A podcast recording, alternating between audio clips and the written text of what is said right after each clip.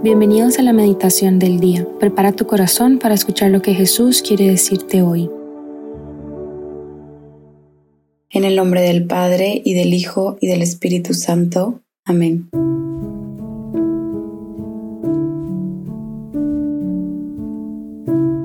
Vamos a pedir no solamente al Espíritu Santo que venga y que nos ilumine por completo, sino vamos a realmente creer que cuando pedimos a Jesús que venga, Él viene.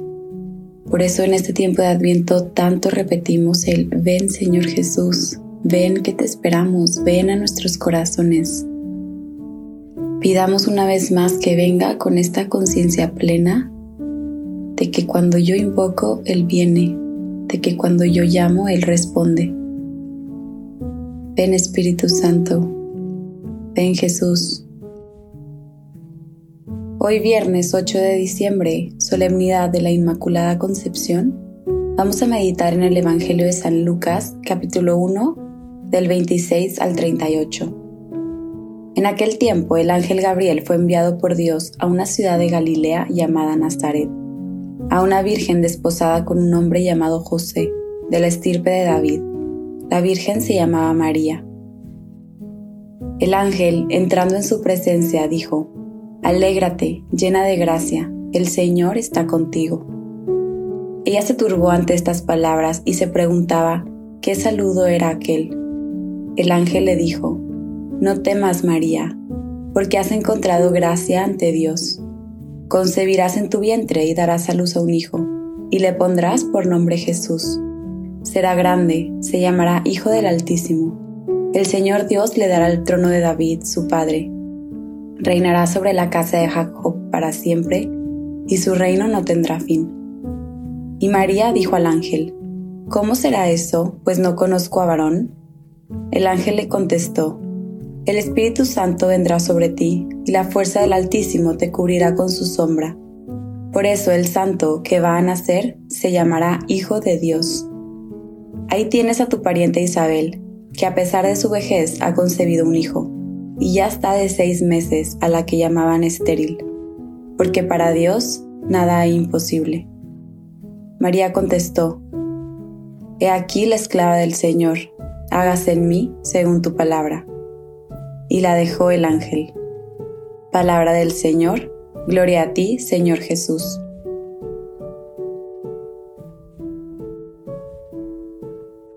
No sé si te has puesto a pensar que la anunciación a María y por lo tanto en este momento la encarnación del Hijo de Dios, que es en el mismo momento, son los hechos más trascendentales de la historia de la humanidad.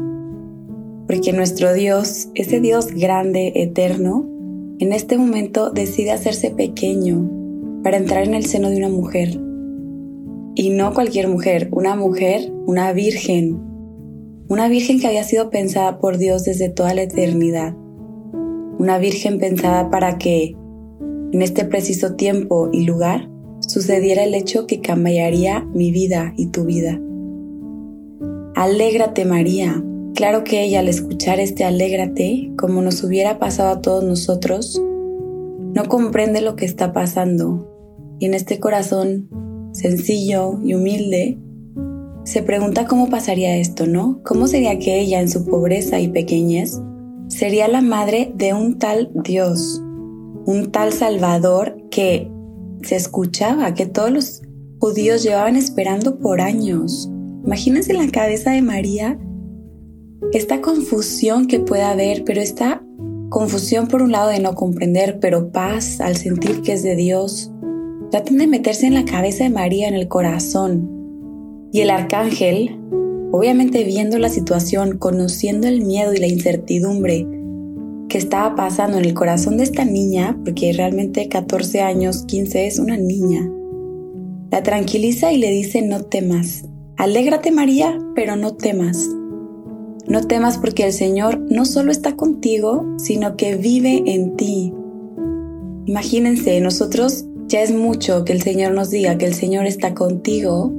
Imagínense la locura que nos digan y que nos creamos que el Señor vive, que habita dentro de nosotros y que van a hacer de nosotros. que el Señor ha querido encarnarse en ti y que tú, María, has sido mirada por el Altísimo para darle vida, para que ese Dios que estaba en el cielo ahora tenga vida en la tierra a través de ti, para que el amor de Dios se transmita a través de María por generaciones y que lo puedan amar de la misma manera con que esta primer mujer decide amarlo.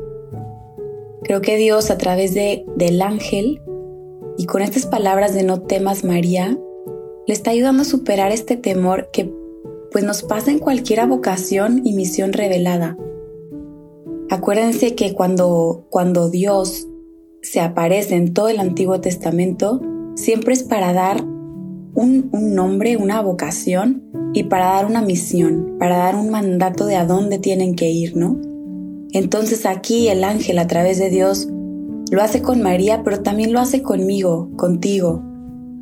Le ayuda a que deje a un lado el, el miedo, a que venza el temor y a que no se quede encerrada en esos pensamientos de cómo se harán las cosas, qué va a pasar, eh, sí queremos entender los planes, pero hacerlos a un lado, vencer esos miedos para que en esta escucha y en esta confianza en Dios, de inmediato venza el amor. En María vemos que inmediato es capaz de decir, hágase en mí. No titubea, solo, obviamente como cualquiera humana, quiere preguntar cómo será esto, porque soy humana, y necesito entender un poco cuál es el siguiente paso, por dónde me muevo, qué hago. Eso está bien y Dios nos invita y Dios quiere que, haga que hagamos eso.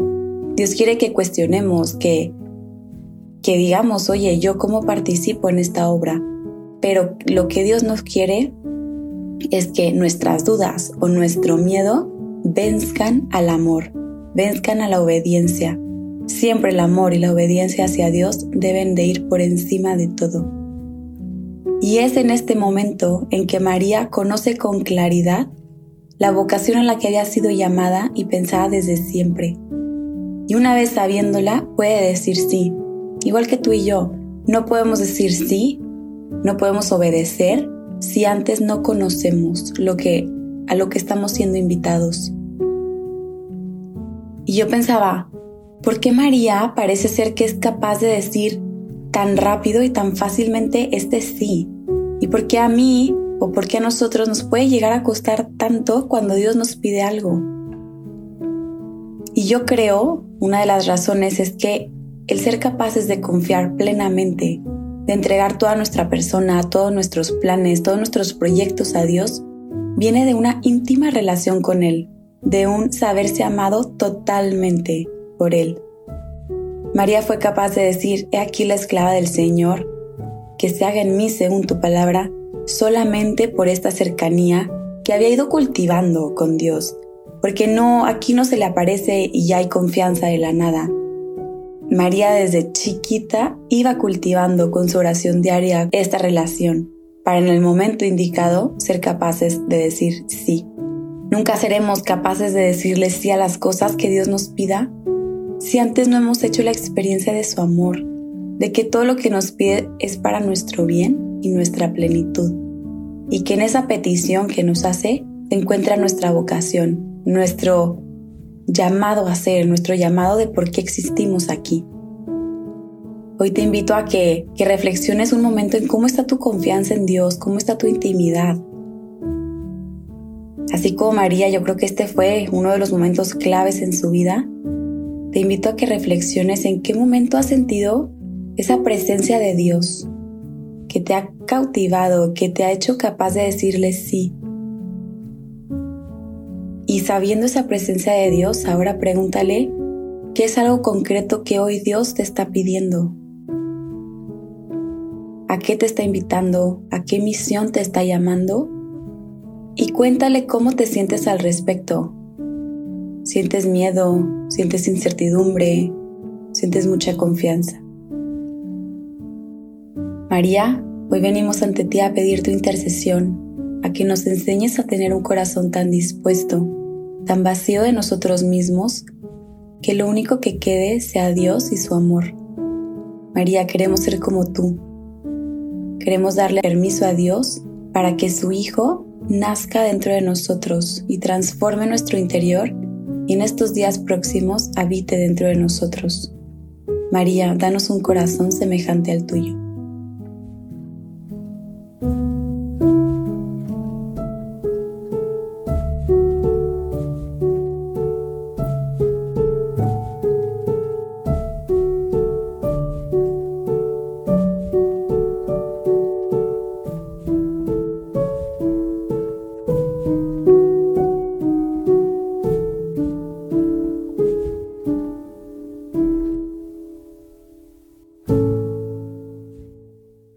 Te damos gracias, Señor, por todos tus beneficios recibidos, a ti, que vives y reinas por los siglos de los siglos. Amén. Cristo Rey nuestro, venga a tu reino. María, Reina de los Apóstoles, enséñanos a orar.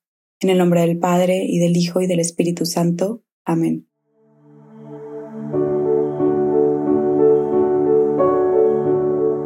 Te invitamos a quedarte un rato con Jesús dialogando aquellas palabras que resonaron más en tu corazón.